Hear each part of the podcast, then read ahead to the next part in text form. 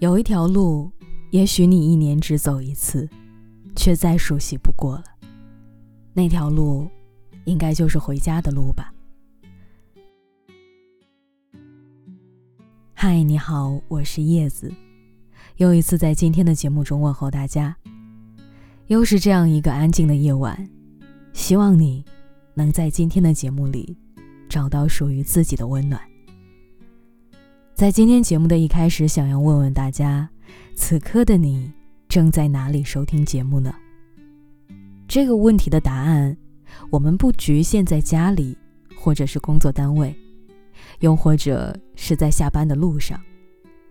我想请你告诉我，现在的你是独在异乡，还是安守故土呢？我猜大部分年轻人应该都是远在他乡吧。突然就想起了南拳妈妈的那首《牡丹江》里有一句歌词唱道：“到不了的，都叫做远方；回不去的名字叫家乡。”第一次听到这首歌的时候，应该是在上初中，那个时候真的不太理解歌词的含义，为什么说回不去的名字叫家乡呢？后来才明白，当我们选择奔走他乡的那一刻。故乡就只剩下冬天了。也许是因为岁月太赶，也许是因为时间太快，我们已经赶不上家乡的变化，而故乡也只剩下记忆中千丝万缕的回忆。它永远剪不断，也永远停在那里，就像风追着云，不问所起，也未曾知悉。所以。你有多久没回去家乡了呢？我出生在东北的一座海边小城，这里四季分明，春天温暖和煦，夏天骄阳似火，秋天清凉爽朗，冬天白雪皑皑，就好像北方人爱憎分明的性格一样，都体现在四季的变化里了。对家乡完整的记忆停留在童年。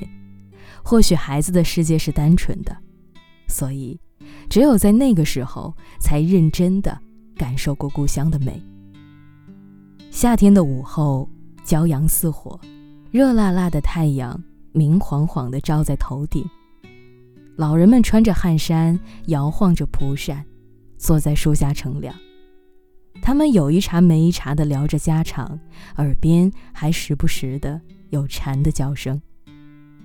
小孩子们就喜欢在烈日下奔跑，满头大汗。玩累了，就跑去路边的小超市里买一根雪糕，咬上一大口，冰凉的感觉沁透心脾。那应该是对于孩子们来说，夏天最大的意义了。还记得小的时候放暑假，会和姐姐妹妹们去姥姥家玩，每天晚饭过后，都会和姥姥姥爷去楼下散步。我们在前面跑着，他们在后面慢慢的走，然后我们再跑回去找他们，就这样乐此不疲，就这样奔跑着，一天天长大，跑向未知的远方。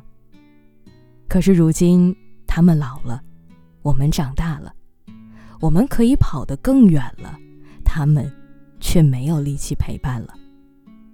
彼此间只剩下偶尔电话里的问候。冬天的清晨，早点摊子密集的出现，豆浆、油条、小酥饼、小笼包和馄饨，一应俱全。